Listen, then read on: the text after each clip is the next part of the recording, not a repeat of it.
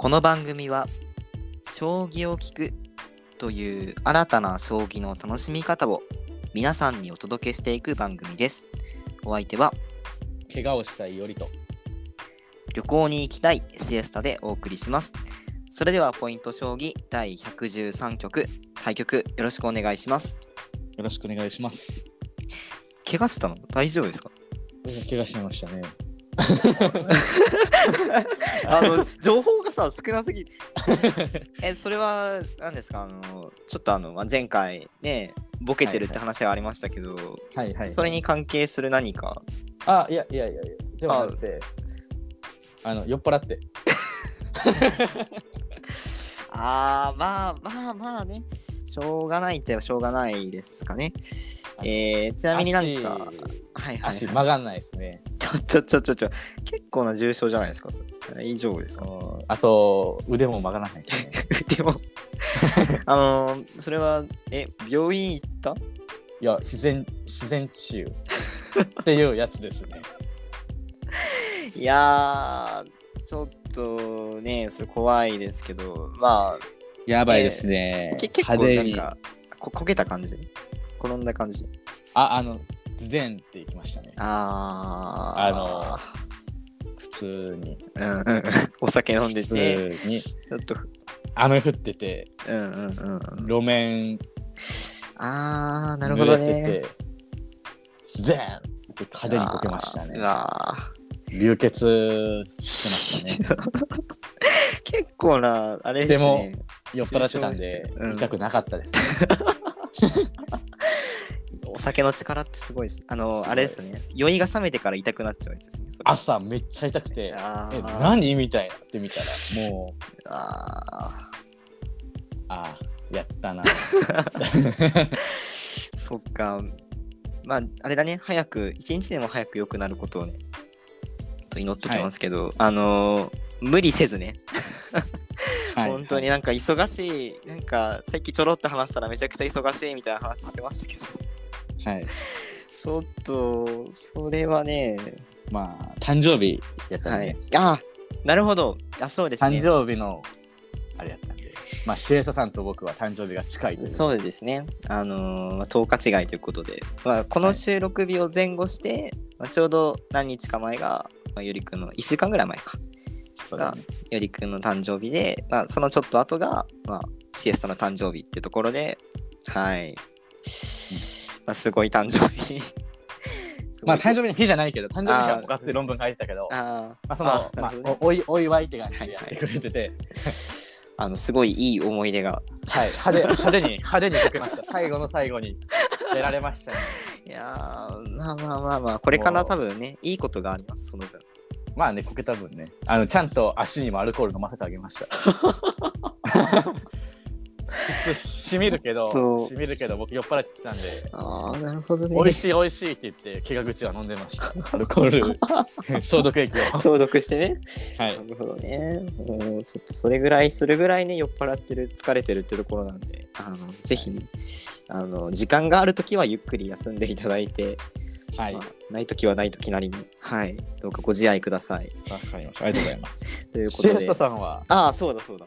旅行であどこ行きたいですか？そうね。あ、旅行はですね、なんかゆりくんのめちゃくちゃパンチがある話の後に、こんな、なんかしょうもない話するのあれなんですけど、いや、あの、四国に行きたいなと思って、あら、なんで？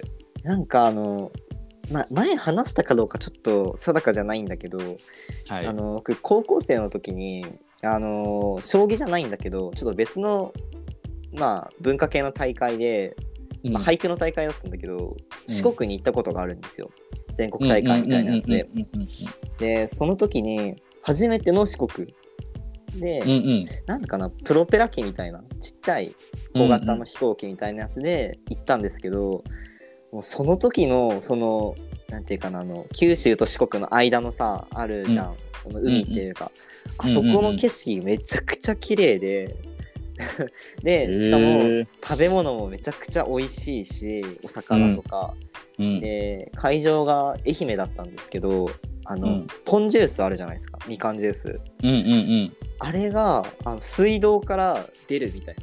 場所があって。ほんまに出るんやな。そうほんまに出て それ飲めるんよしかも。へえでめっちゃ美味しかったしあの松山城って有名なお城があるんですけど、僕結構そういう城とか見に行くのも好きだったんで行ってもう全部が楽しかったしもう大会も通してめちゃくちゃいい思い出なんですよねなんでなるほど。もう一回。そうまた行きたいなと思ってまあもしねそのいろいろタイミングありますけど、まあ、もし叶うならまあちょっとその大会にかぶさるようにちょっと有給取ってまあ見に行きたいなみたいな感じでね今ちょっと考えてるって感じですね。なるほど、なるほど。あれだなそれこそぜうんこれを放送してる時ぐらいにもしかしたら行ってるかもしれない。おおって感じかな。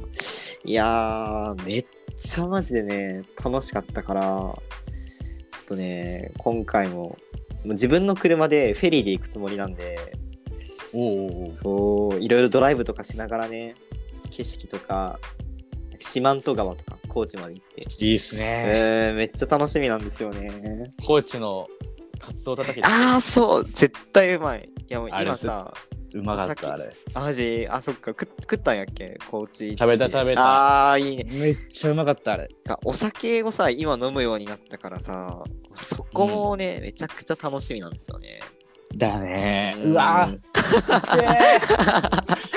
いやー、えーこんなのラジオの冒頭でね話すことじゃないっていう話は聞こえてきそうですけどまあまあまあまあそんな感じで、えー旅行に行きたいなっていうね話でした。はい。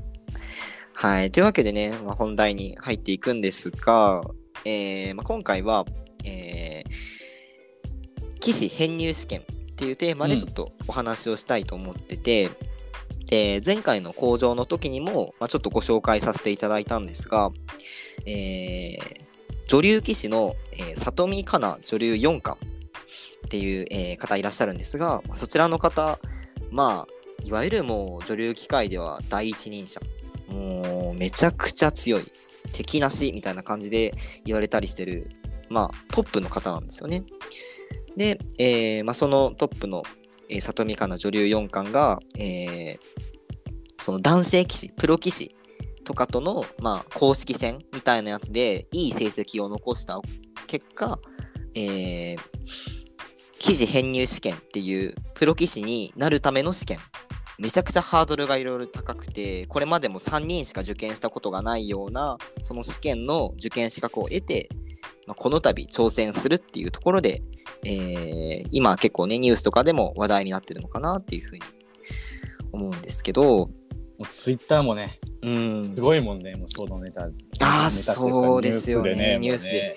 そうそうそうなんかこのその里見さんが受験しますっていう風な、まあ、意思表明みたいなとしたのが、まあ、7月の終わりぐらいだったんですけどえーっと違うかな6月ぐらいかな？6月ぐらいにあってで、えー8月の18日に、まあ、第1局、えーまあ、5回勝負してそのうち3回勝てば OK だよみたいなルールなんですけど8月18日に第1局を、まあ、決定したで対戦相手も決まった。っていうところで、あのーもうねこれはまあ前回の講座でもあ最後終わりのところでちらっと申し上げたんですけど受けるのも女性では史上初。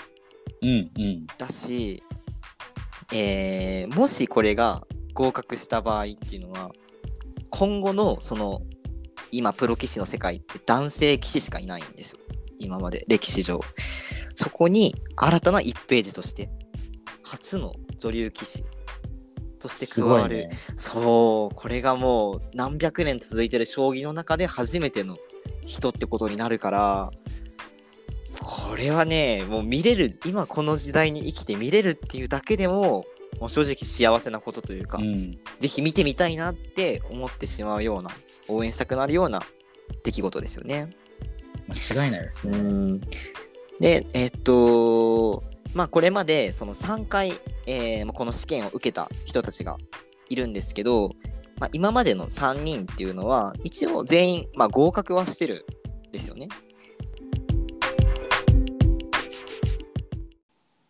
試験をね受けるこの試験棋士編入試験受けるまでが実はめちゃくちゃハードルが高くてあの一応日本将棋連盟のあのホームページの方にも受験資格というか載ってるんですけどこれが、えー現在のプロ公式戦アマチュアが出れる公式戦において最もいいところから数えた時に10勝以上かつ勝率6割5分っていうところなんで、対プロの人たちに対して勝率6割5分以上ってめちゃくちゃ難しいんですよ。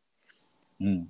だって今のそのプロ将棋指してお金稼いでる人たちの中で勝率6割5分超える成績残してる人って多分数えたら20人ぐらいしかいないプロが百何十人いる中ではい。っていうぐらいしかもそれをアマチュアの参加できる棋戦の数って数限られてるんで数少ないチャンスでその成績を残さなきゃいけないっていうところでまあこれまでも長いこの制度ができてからもまあ十数年経ってるんですけどまあそれぐらい厳しいっていう世界なんですよね。